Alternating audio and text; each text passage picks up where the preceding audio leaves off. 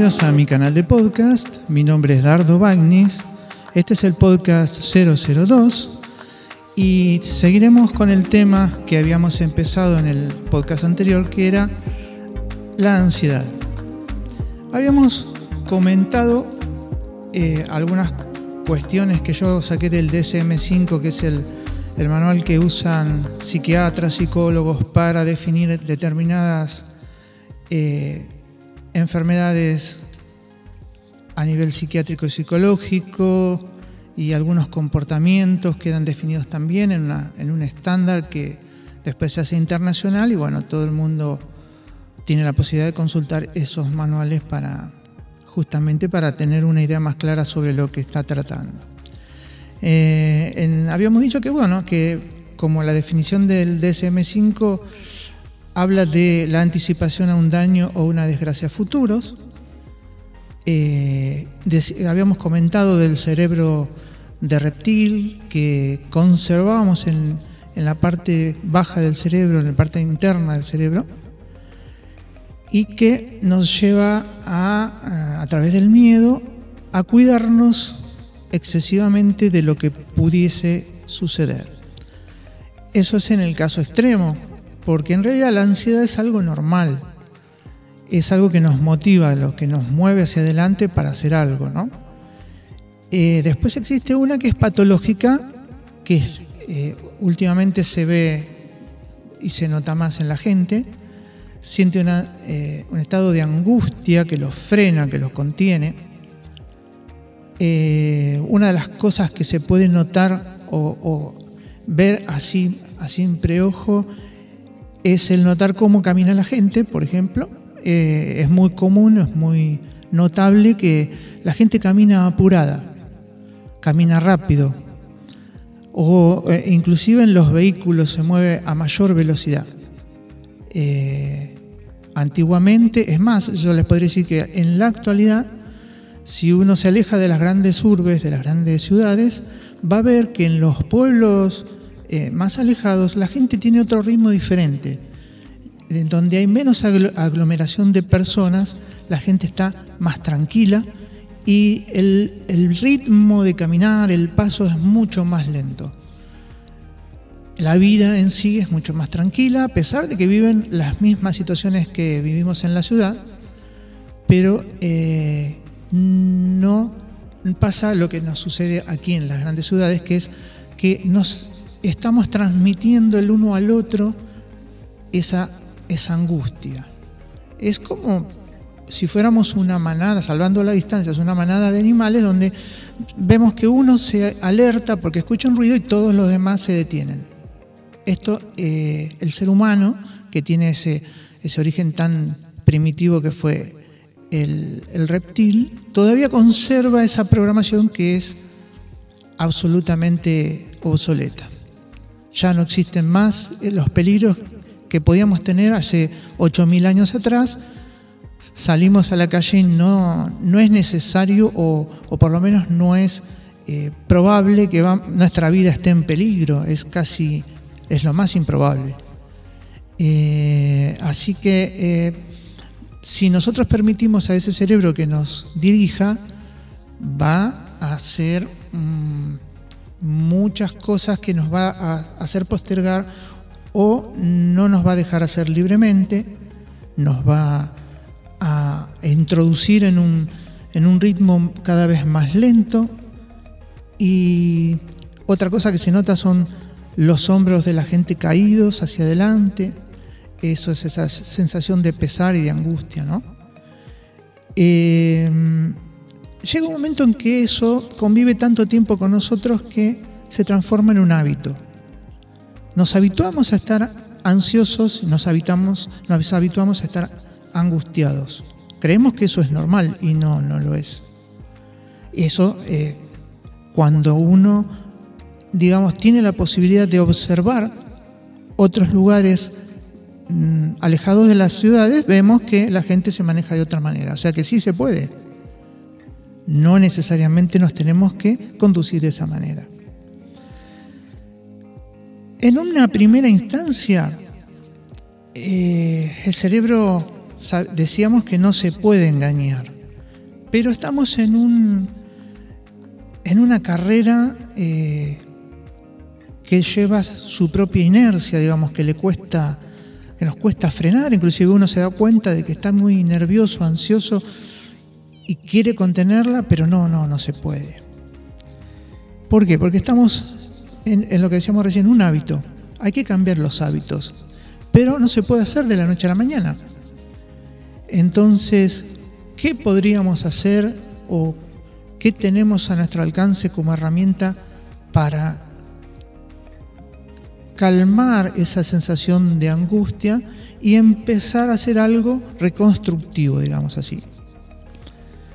En un, eh, en un primer pantallazo yo diría, yo voy a volcar experiencias personales y de algunas que yo eh, voy a compartir de, gente con la cual yo comparto ciertos este, información y, bueno, y cosas que uno escucha y cosas que uno ve. Uno de los grandes enemigos es el encierro en la casa. Generalmente el primer, la primera cuestión que produce el miedo es las ganas de encerrarse, estar encerrado, mm, de estar en un lugar protegido.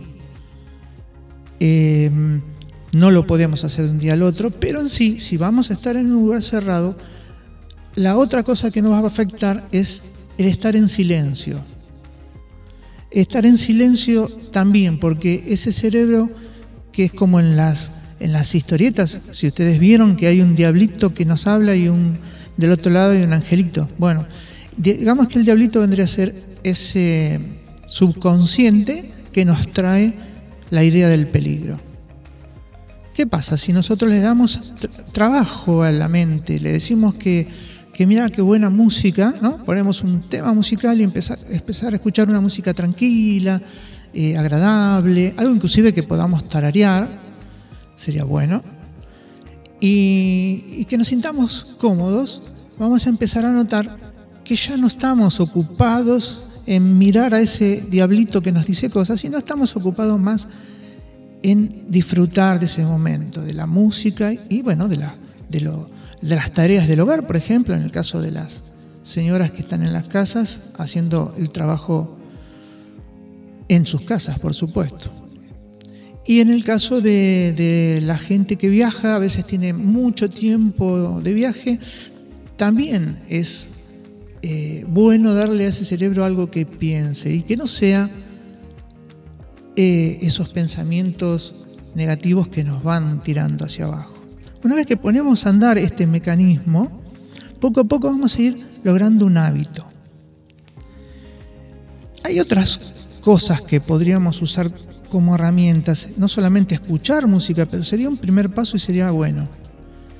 Por ejemplo, nuevas, nuevos hábitos, crear nuevos hábitos como podría ser no sé, aprender a tocar un instrumento musical, cantar, escribir, si nos gusta escribir, podríamos escribir historias, lo que nos guste. Pintar, pintar es una, una cosa que es relajante, le da al cerebro algo en que pensar que no sean cosas negativas. Aprender idiomas nuevos, aprender idiomas nuevos es muy bonito y, y nos pone en contacto con gente con distintas culturas además nos refuerza la autoestima sabiendo de que cada día estamos siendo mejor. Una cosa que es fantástica es la simpleza de salir a caminar. Es fantástico porque simplemente con salir a caminar, y si podemos llevar música con nosotros mejor todavía, disfrutar del aire, disfrutar de los árboles, de lo verde, caminar sin ningún apuro, pero este, a paso firme, hacer unos 45 minutos de caminata, volvemos a casa ya con una visión diferente de las cosas. Pero yo hago mucho hincapié en, la simpleza de las cosas, porque caminar o escuchar música son cosas muy simples, pero ese cerebro reptiliano que nos tiende a aplacar, a tirar abajo, se ve superado por este, estas cuestiones que para nosotros son tan simples y en realidad son tan valiosas, ¿no? eh, el hecho de darle un alimento a nuestro cerebro que sea positivo, es decir, vamos a aprender a tocar un instrumento, vamos a, aprender un idioma nuevo, o, pintar, o, lo, que decíamos recién, salir a caminar, salir a caminar. Eh, es fantástico, es fantástico cómo con tan poca cosa podríamos darle a nuestro cerebro un, un nuevo enfoque, un nuevo marco, para que empiece a ver la vida de una manera distinta, realmente como es. No, no permitir que el árbol nos cubra el bosque. En, en ese caso, le vamos a dar una distancia a ese árbol y vamos a empezar a pensar cosas mejores, porque el ser humano en sí es un ser positivo, es un ser que crea cosas, que hace cosas todos los días. ¿Mm? Cocinar, por ejemplo, es algo que hacemos todos los días y lo hacemos como una rutina y no debe ser algo agradable, digamos, hoy vamos a hacer algo diferente, vamos a cocinar algo rico y, algo colorido y, ahí nos podemos, ponemos música y ponemos a hacer alguna cosa. Eh, vamos a disfrutarlo nosotros, es un beneficio para los que están con nosotros y la vida no vino, no es para sufrir, la vida es para aprender y, compartir con los que queremos, con los que amamos, una vida alegre, aunque sea sencilla, no tiene por qué ser eh, riquezas materiales, simplemente valorar lo que uno tiene porque la vida es lo que está pasando en este momento. No es algo que está por venir, ni la felicidad, ni nada extraño. Eh, la vida es lo que nosotros hagamos con ella. ¿sí?